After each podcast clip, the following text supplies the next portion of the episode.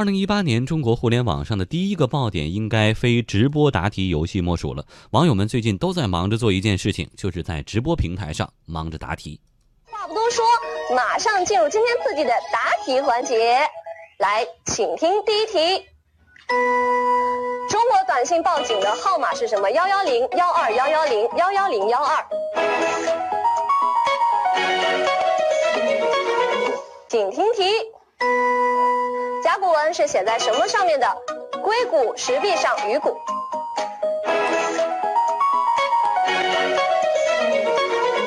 请听题，在中国华北地区，农历除夕的聚餐称为围炉、团年饭、年夜饭。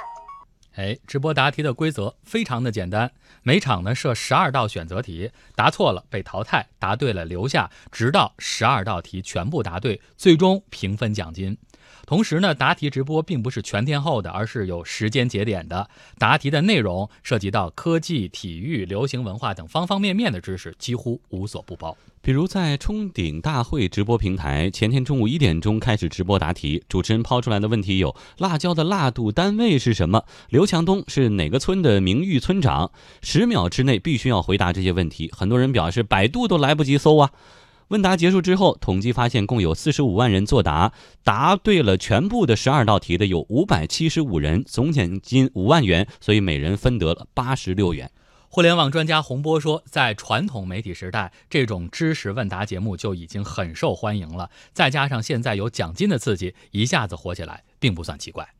在很多年之前就有这个报纸发这种竞答问卷的，再后来电视台搞这种。像开心词典啊，这个一站到底之类的这种问答节目，其实一直都是属于这个观众或者说是读者参与度比较高的一个项目。在国外也是一样，国外也有很多的这种电视直播的现场答题，通过电话来答题，可以在电影里边经常看到这样的场景，就是他们会盯着电视，然后去找答案。这个实际上是很普遍的，就是大众会觉得参与一下，能顺便考察一下自己的知识面。挺有意思，这个我觉得很容易的去引爆，再加上高额的悬赏，当然每个人能够得到的可能没多少，但是呢，毕竟它是一个诱惑，几个因素加在一起吧，就让这个事情瞬间火了起来。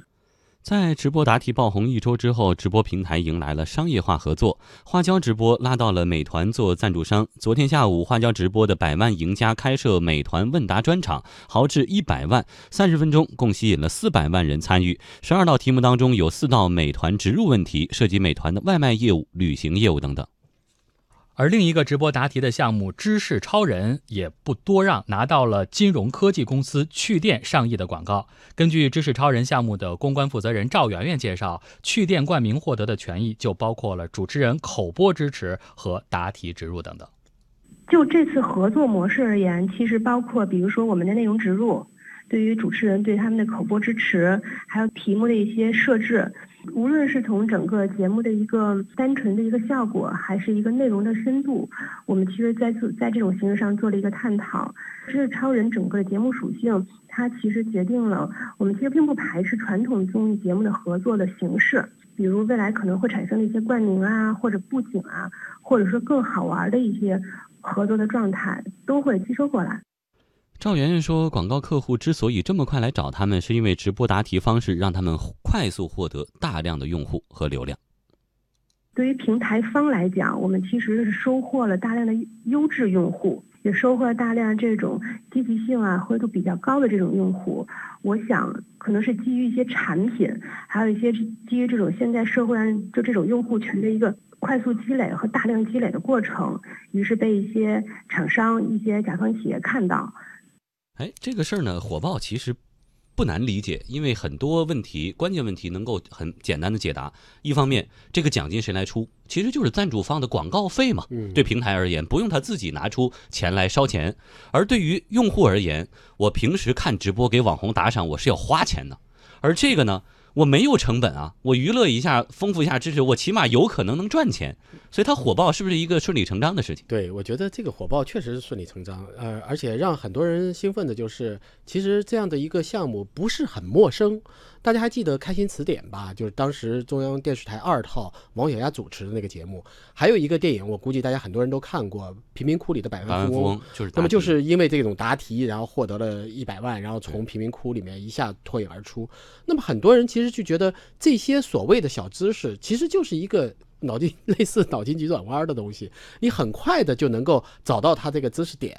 呃，虽然说它不难，但是很有趣。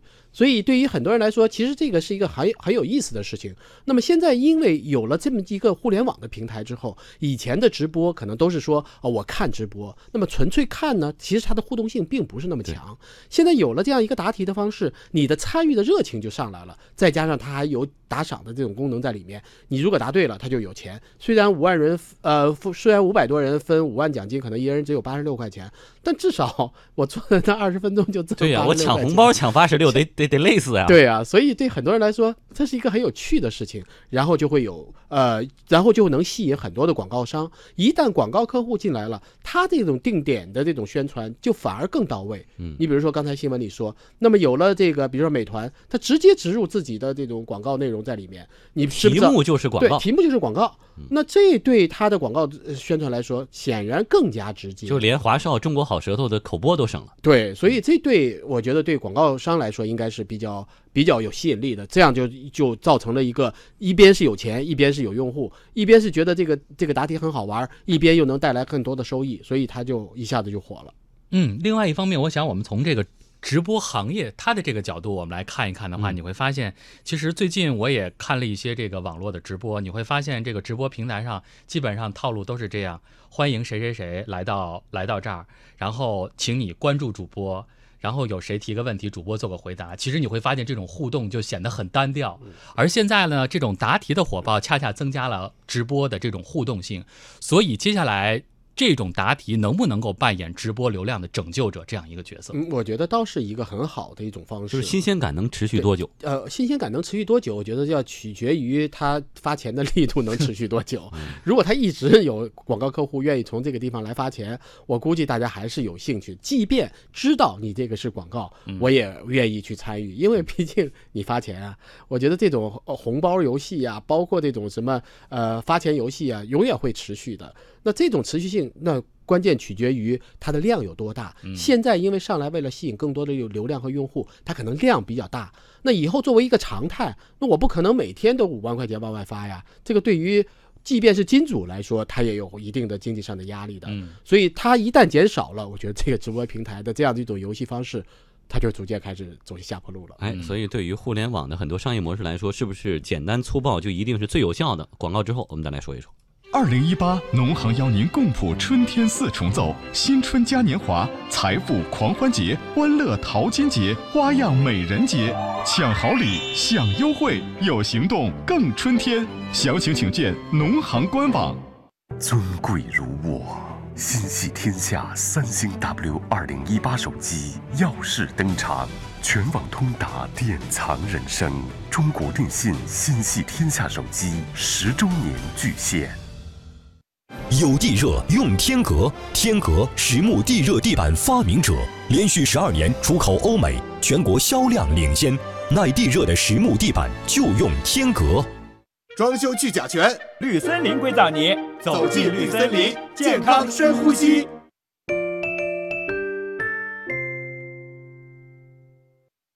好，我们继续来关注直播答题的这股热潮。互联网专家洪波认为，直播答题不仅让直播平台用很低的成本获得了用户，也让他们找到了突破发展瓶颈的新途径。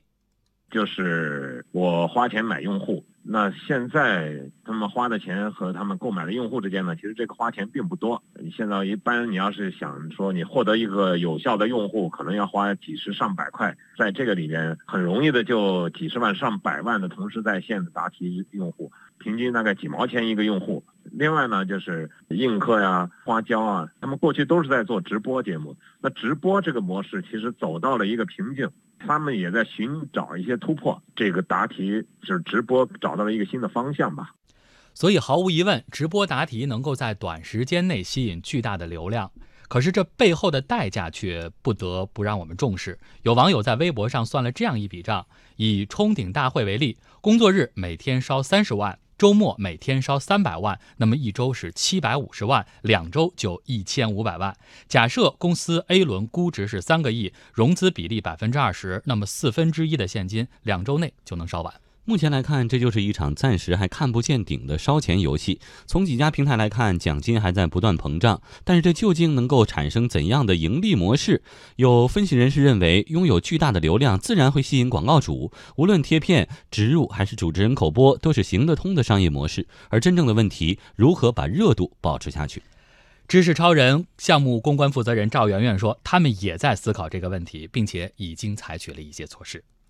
第一个呢，就是现在我们已经开始引进了一些大家喜闻乐见的这种明星阵容。从今天吧开始，我们第一期的李诞。然后接下来的谢娜呀、汪涵呀、陈赫呀等等，他就会被请过来作为我们知识的出题官，让大家能在节目中看到一些大家喜欢的一些知名的艺人和明星。第二个呢，要保持热度下去，恐怕我们未来会在产品的体验上面做一些改进，让用户在玩的时候，他也会得到一种很流畅、很完美的这样一个体验。